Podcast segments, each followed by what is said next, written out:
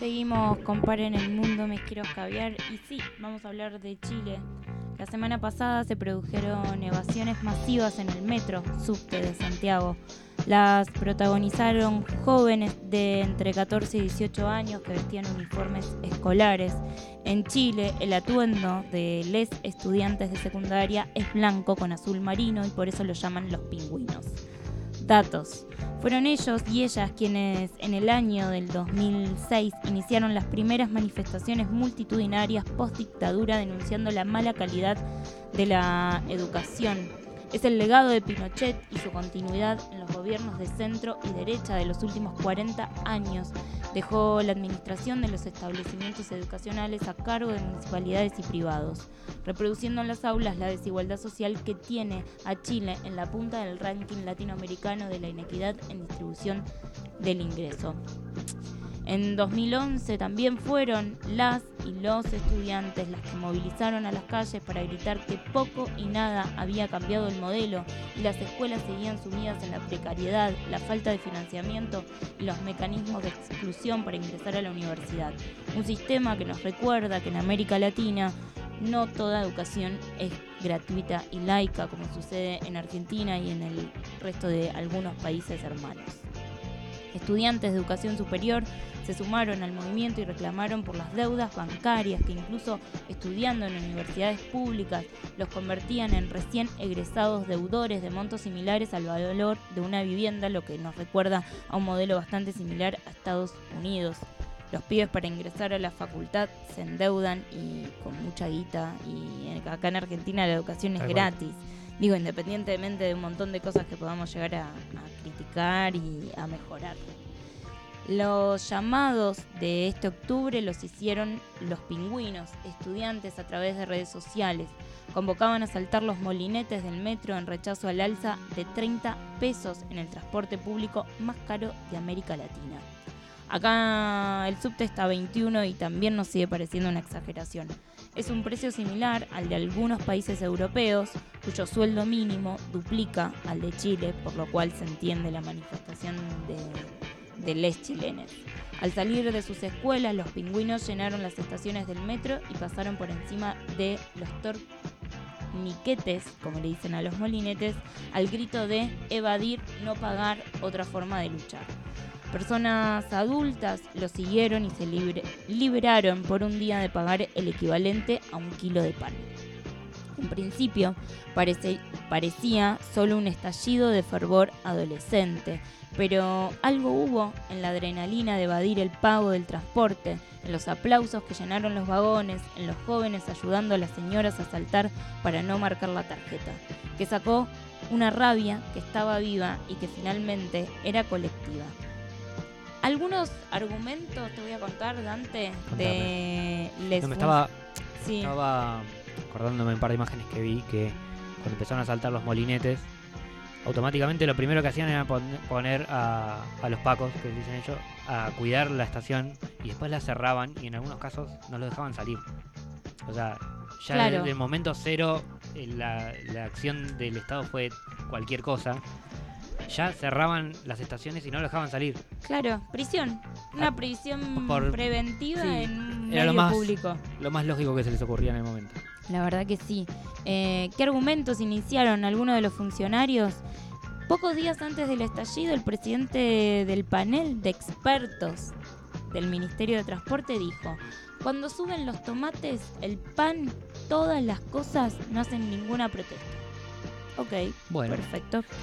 Ante la inminente alza del pasaje y aludiendo a que el costo eh, era menor a la mañana, Juan Andrés Fontaine, ministro de Economía, declaró, quien madrugue puede ser ayudado con una tarifa más baja.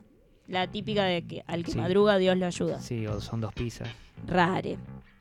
Felipe Larraín, jefe de Hacienda en relación a los altos precios de la vida, dijo, los que quieran regalar flores en este mes, las flores han caído un 3,7%. Un capo. Un capo.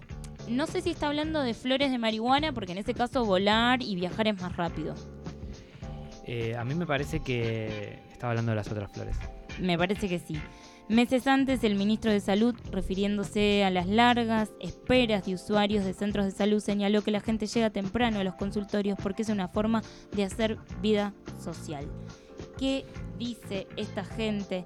Eh, en el medio de todo esto, Chile se cansó y exhibieron pancartas sobre salud, educación, mineras que dejan sin agua comunidades, fondos de pensiones, luchadores sociales asesinados, conflictos mapuches, sueldos bajos y desempleos. Hay un cartel que se repetirá una y otra vez en redes sociales. No son 30 pesos, son 30 años. Lo que empezó como una protesta contra el aumento del precio del transporte público se convirtió en una revuelta popular contra las políticas de derecha.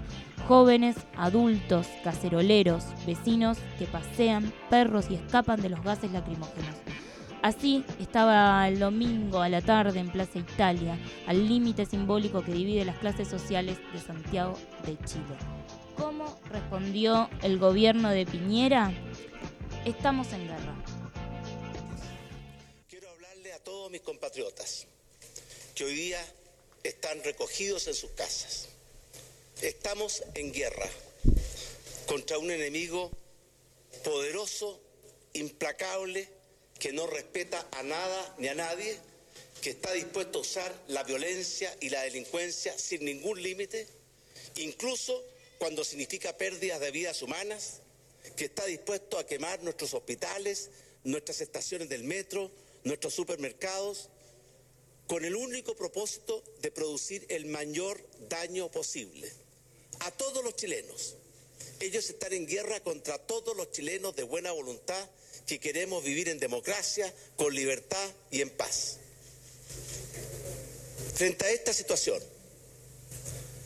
el general Iturriaga, que está a cargo de este estado de emergencia, ha podido disponer de 9.500 hombres para resguardar la paz, la tranquilidad y sus derechos, sus libertades. Yo quiero expresar mi profundo agradecimiento y reconocimiento a la labor que cumplen esos 9.500 hombres de las Fuerzas Armadas y de nuestras fuerzas de orden, protegiendo, patrullando y enfrentando a estos violentas, violentos y delincuentes. Y quiero decirle, general, y a través suyo a todas las fuerzas que están bajo su mando, que cuentan con el total apoyo y respaldo de nuestro gobierno. Y yo estoy seguro también de la inmensa mayoría de los chilenos que queremos y amamos nuestra libertad, nuestra democracia, nuestro Estado de Derecho y todo aquello que con tanto esfuerzo hemos construido. Hoy no es tiempo de ambigüedades.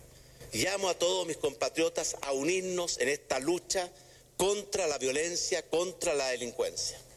Por eso hemos establecido estados de emergencia en la región metropolitana, después lo extendimos a la región de Valparaíso y Biobío, a la región de Coquimbo y O'Higgins, ahora lo hemos extendido a la región de Antofagasta, a la región del Maule, a la región del Ñuble, Los Ríos, Magallanes, porque el deber de nuestro gobierno, y así está establecido en la Constitución, es proteger y resguardar el orden público y la seguridad, tranquilidad y paz de todos nuestros compañeros.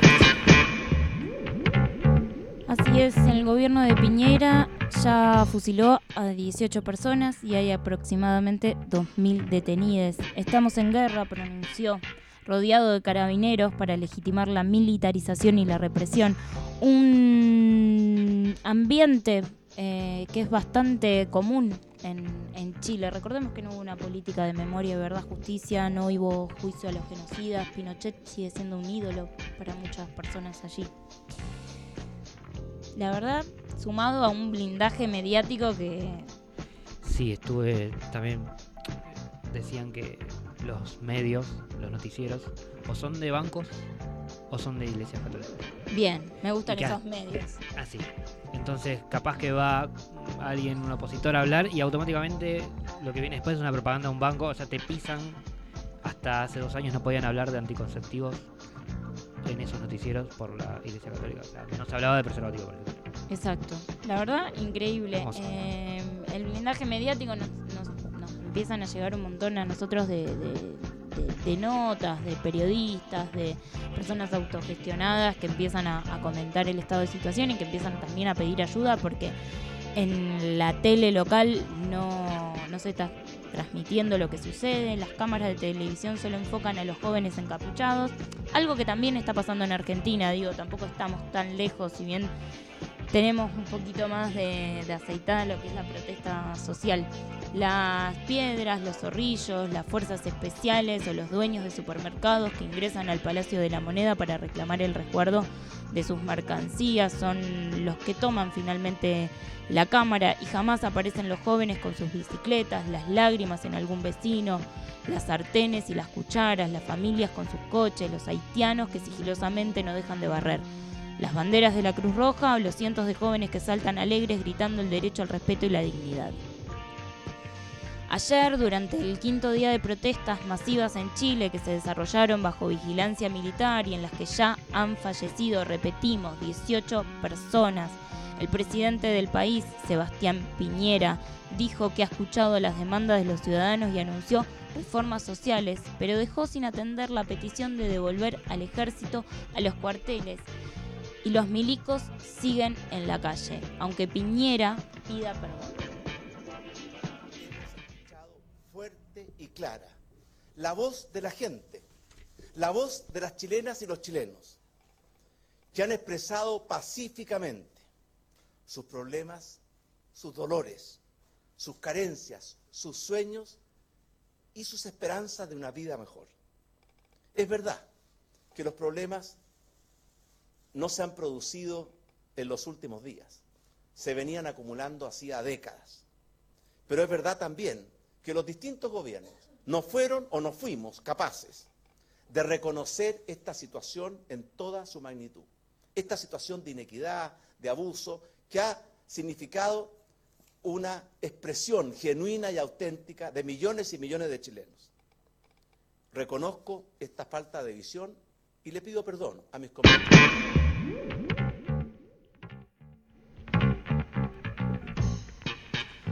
Estamos en Par en el Mundo, me quiero escabear hasta las 22 de la noche y estamos en línea con Carolina Rojas, periodista del Desconcierto Chile.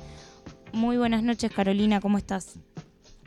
Hola, buenas noches, gracias. Ah, les quería dar las gracias por, por estar preocupado un poco de todo lo que está pasando acá. Eh, algunos medios argentinos eh, se han portado bastante bien eh, con los periodistas chilenos, así que gracias también a ustedes por llamarme. No, por favor, a vos por contarnos cómo, cómo se vive la situación desde allí, cómo, cómo se desarrollaron las últimas horas de, protesta y qué, qué, pensás que puede llegar a suceder en estas horas y en estos días.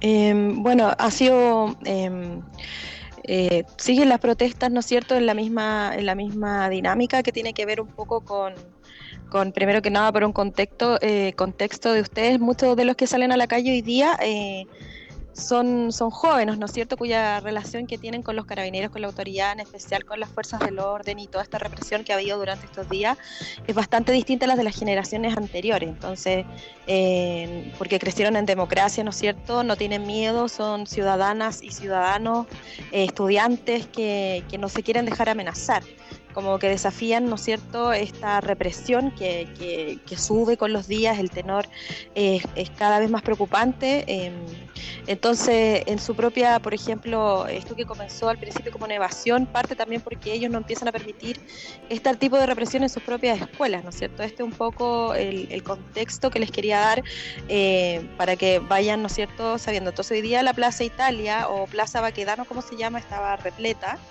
Em, la gente en, general no está dispuesta, digamos, eh, a dejar esta, esta, explosión, ¿no es cierto?, que viene a ser como, como Chile, como una especie de, de pasivo agresivo que aguantó, aguantó, aguantó y de pronto explotó y esto ya no va a parar. Entonces, eh, aquí el gran problema que hay es que la respuesta del gobierno desde un inicio, ¿no es cierto?, fue muy represiva y parece que no, hay, no, no, no, no han dialogado entre ellos, no hay una respuesta eh, en este momento, ¿no es cierto?, que tiene que ver con todo lo que ha pasado con el, el, ministro del Interior, nadie se ha hecho responsable un poco. Eh, te digo, por ejemplo, que las últimas cifras de detenidos sobrepasan los 2.500. Eh, las personas heridas, en este momento hay niños, eh, hay acusaciones, querellas que se han transformado a través del Instituto Nacional de Derechos Humanos, de los casos que han llegado ahí, que hablan de torturas, ¿no es cierto? En Chile hay que ser claros, se están violando los derechos humanos de, militares que disparan a las personas, digamos, en manifestaciones pacíficas, de, niños que están siendo reprimidos, heridos, detenidos. Eh, ayer el INDH eh, publicó eh, que una de las querellas básicamente hablaba de la tortura de dos personas y un niño que después de, ser torturados fueron colgados en una antena de una comisaría. Entonces estábamos hablando ya de una violación de derechos humanos brutal que jamás la esperamos, jamás pensamos que, que sería así y estamos como viviendo en dictadura, eso es, la, es la verdad, ¿no? Sí, nosotras hicimos antes de, la charla con, con vos un breve repaso sobre de Chile también remarcábamos esto de que en Argentina no... Hola, disculpa, ah, se fue un poquito, ya. ¿Sí? ¿Me escuchás? Se fue un poquito, el, se fue un poquito, ahora sí. Perfecto. No, que veníamos al comienzo de, antes de, de, charlar con vos, de tener la comunicación, hicimos un breve repaso sobre lo que estaba sucediendo en Chile y también hablábamos de, de esto, que en Argentina tuvimos una política de memoria, verdad, justicia con respecto a nuestra última dictadura cívico-militar, el enjuiciamiento a, los milicos, a las juntas, el que empiecen a, a ver condena y que entendemos que, en Chile no, sucedió esto. Eh, y que nos, nos da la sensación desde acá de que en parte tiene que ver con esto de que los gobiernos tan eh, fácilmente pongan a, gendarmería en la calle. Claro, claro, ¿no? Y, por ejemplo, es claro, un nivel, un, sentimiento de impunidad, ¿no es cierto? Que, se, ha sostenido durante estas últimas décadas, pero también, por ejemplo, el caso reciente de, un militar que asesinó a, una persona, a un hombre, em, atropellándolo, eh, quedó con firma mensual y fue, de, nuevo está en, en sus funciones, o sea, estamos hablando de ese nivel. Y eh, hay, resuenan muchas cosas de la dictadura los dispositivos policiales en general y sobre todo algo que se ha denunciado estos últimos días que tiene que ver con la violencia sexual. El INEDH eh, ya lleva nueve querellas, alrededor de ocho o nueve querellas respecto eh, a esa, digamos, donde se declara abiertamente, eh, se denunciaron abusos sexuales, por ejemplo, el del supermercado, el, un saqueo en un supermercado en una comuna en el sur de Santiago y donde en algún momento eh, se detiene a estas 50 personas entre hombres, mujeres, niños y niñas. Y una denuncia en particular habla de cómo militar eh, recorrió eh, el cuerpo de la mujer con un fusil y amenazó con violarla, digamos. Entonces resuenan muchas cosas de la dictadura, de estos dispositivos patriarcales, de esta violencia que viene desde la dictadura, ¿no es cierto? De, y de, la postdictadura también. Entonces, lo que quiero aclarar también es que las fuerzas policiales en Chile son sumamente represivas. Acá, en los últimos eh, movimientos estudiantiles, por ejemplo, tenían órdenes directas de levantar las faldas a las mujeres, de tocarle los genitales de tomarlas desde los pechos, y esto lo estoy hablando como desde la violencia de género también, pero como todas estas violencias, ¿no es cierto?, que vienen de, desde la dictadura eh, y toda esta impunidad, ¿no es cierto?, que siempre existe. Tenemos que hablar de que el ministro del Interior, eh, que es eh, primo de Piñera, ¿no es cierto?, que es Andrés Chadwick Piñera, él viene desde el año pasado siendo cuestionado por el asesinato de Camilo Catrillanca, que fue sobre todo por el abuso policial y la constante represión que viven las comunidades mapuche. Entonces, estamos hablando de, ¿no es cierto?, un ministro interior que es cuestionado, que tiene una historia en dictadura bastante, bastante cuestionable, digamos. Entonces, todos estos personajes, personajillos represores que hoy están en el gobierno, son, son personas que tienen un pasado en dictadura, son personas, ¿no es cierto?, aparecidos, digamos. claro, que respondiendo un poco como a tu pregunta, claro. Que no han sido juzgadas, básicamente, por los crímenes de lesa humanidad que, que cometieron. ¿Cómo mm, ¿Cuál es el rol que están cumpliendo los partidos de la oposición, como el Partido Comunista y el Frente Amplio? Mira, de eso no, me gustaría referirme tanto porque la verdad es que tengo una, opinión bastante como crítica al respecto. Eh, yo creo que no, han estado a la altura. En este momento básicamente la sensación que existe es como de, desamparo, ¿no? Eh, han nacido como algunas situaciones aisladas, digamos, que en el fondo Eh, se han demostrado, por ejemplo, como en el Congreso, qué sé yo, pero básicamente oposición, oposición eh, no hay, o sea, se ha visto bastante como invisible, digamos, y la, el, acercamiento que, ha habido hacia ello, en el fondo, ¿no es cierto?, no eh, ha sido desde estas peleas en el Congreso que se han podido ver en la televisión, pero la, la, verdad es que no hemos dado cuenta, ¿no es cierto?, pero esto ya es como mi opinión personal, no como periodista, ¿no es cierto?, que las peticiones que se han hecho en el fondo, no más allá desde el Partido Comunista, ¿no es cierto?, y de que se aprobó la ley en, el, en, la Cámara de Diputados, digamos, del el tema de las 40 horas, de trabajar, todo eso, es, ha sido un poco como una dinámica de avance, pero peticiones así, eh, digamos, una posición organizada, no, yo creo que está bastante fragmentada, atomizada, y, y esto los pilló de alguna manera, en el fondo, esta fractura que hemos vivido todos como chilenos, los pilló volando bastante bajo, digamos. Entonces, Aquí había una crítica directa de los ciudadanos, en el fondo, de, cómo se han parado frente a esta violación de derechos humanos eh, desde una posición muy poco categórica. Yo creo que ya esto debería ser un escándalo, debería ser eh, no sé, entonces como que esa es la sensación, yo, yo te hablo desde la sensación que existe desde los ciudadanos, es un desamparo total. claro, que vos estás hablando de, bueno, más que una petición en el Congreso, eh, me recuerda básicamente a la palabra de burocracias, mientras al pueblo lo reprimen, que el los partidos de la oposición no, no se manifiesten y acompañen, digo, porque podrían estar en las calles con con ustedes y, protestando de igual manera porque lo que está sucediendo es, terrible y también estamos en un contexto latinoamericano y mundial de gobiernos de derecha que tampoco ayudan a, la situación particular. Em, ¿Cuáles creen, eh, no solo como, no solo te lo pregunto como periodista, sino como ciudadana chilena y, parte del pueblo que está siendo reprimido, cuál creen que es la salida, qué planes están elaborando que de lucha básicamente, porque esto va a seguir continuando independientemente de las medidas eh, de contención que implementó Piñera después de que salieron a criticarlo básicamente. Eh, digamos que ahora se están organizando asambleas ciudadanas, ¿no es cierto?, que después terminarán en cabildo para, yo creo, centrar las peticiones en, algo que, tiene que ver de hace mucho tiempo, ¿no es cierto?, que tiene que ver con pedir eh, una nueva constitución, ¿no es cierto? Estamos regidos por una constitución que se elaboró en dictadura en el 80 y yo creo que básicamente eh, eso es un puntal, yo creo que van a empezar a pedir, ¿no es cierto?, es pedir más y es pedirlo con fuerza, ¿no? No, está, eh, no es solo, como digamos, como han dicho muchos carteles que tú puedes ver en la protesta, no es por los 30 pesos del metro, ¿no es cierto? Son eh, un, país con una estructura, ¿no es cierto?, que en el fondo ha generado desigualdad durante décadas. No es solo Piñera, ¿no es cierto?, son los gobiernos anteriores también que se rigieron eh, por la misma dinámica, ¿no es cierto?, por, por la misma economía neoliberal que al final fue tan reproductora de desigualdad hasta el día de hoy. Entonces, ahora lo que hemos visto es eh, asamblea a través de coordinadora eh, feminista, por ejemplo, como la coordinadora de marzo, hoy mismo en, barrios privilegiados, por ejemplo, como el de Ñuñoa, se está llamando asamblea que terminen directamente en cabildos eh, y ir organizando como peticiones ciudadanas, ir organizando y que haya una propuesta, eh, ¿no es cierto?, concreta respecto de los cambios y más allá de, las protestas también, ¿no? Que también ahora es, hora de, politizar, digamos, eh, la lucha, digamos. Claro.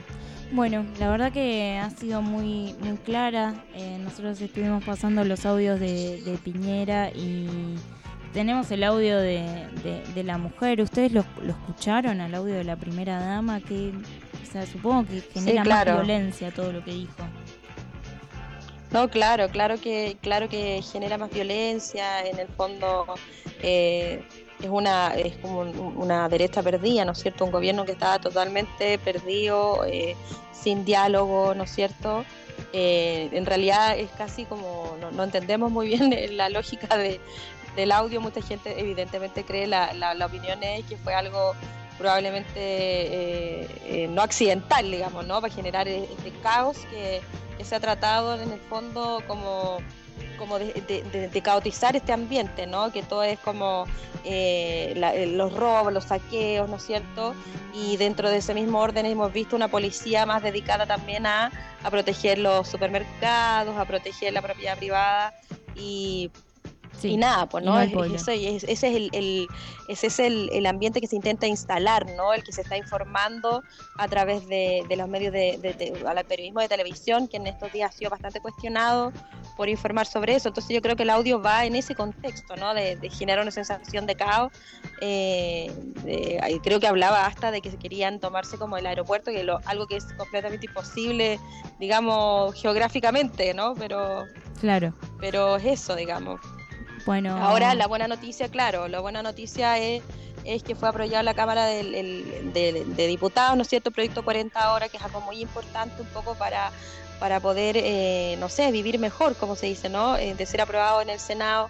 Eh, igual el, el, proyecto aún corre un riesgo de ser llevado al Tribunal Constitucional del TC, porque es bueno, es, la, es lo que para todos los proyectos, pero eso es, eso es algo muy importante porque los chilenos están trabajando 12 horas, el 70% de los chilenos gana el, sueldo mínimo o un poco más del sueldo mínimo y la verdad es que eh, no, no se estaba viviendo, se estaba sobreviviendo. Entonces creo que esa es la realidad de un país que fue golpeado por la desigualdad y que hoy despertó, como dicen muchos de los carteles que están en las protestas, ¿no?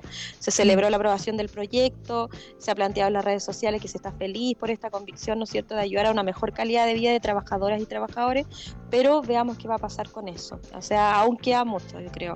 Claro. Muchas gracias Carolina por esta comunicación. Vamos a estar siguiendo las noticias y comunicándonos a través de ustedes y del pueblo que sale a luchar porque en los medios hegemónicos capitalistas no creemos. Sí, pues muchas gracias a ustedes mm. por, por la llamada y, bueno, ojalá sigan visibilizando. Y por último, lo único que quiero rescatar es que se sepa que en tele se están violando los derechos humanos e incluso pueden ojalá a la radio seguir a la cuenta del Instituto Nacional de Derechos Humanos que todos los días está actualizando las cifras sobre muertes detenidos y sobre personas que son torturadas. ¿Me repetís la cuenta, por favor? El, del INDH, arroba INDH, eh, búsquenlo con el Instituto Nacional de Derechos Humanos, que está todos los días actualizando sus cifras eh, a las 3 de la tarde o a las 10 y a falta como de, una prensa potente, digamos, solo el periodismo independiente está haciendo un poco su, trabajo. Eh, esta cuenta, digamos, este Instituto Nacional que recoge todos los días está en comisaría, en las postas, donde están llegando los heridos. Y bueno, eso, entonces ahí, si quieren estar ahí con una, una o sea, en el fondo algo, una cuenta más transparente de lo que está sucediendo en Chile, por favor síganlos a ellos. Genial. Así que gracias y ahora ya el desconcierto. en comunicación. ya, muchas gracias. Adiós. Chau, chau. Adiós. Allí pasaba Carolina Rojas, periodista desde el concierto en Chile.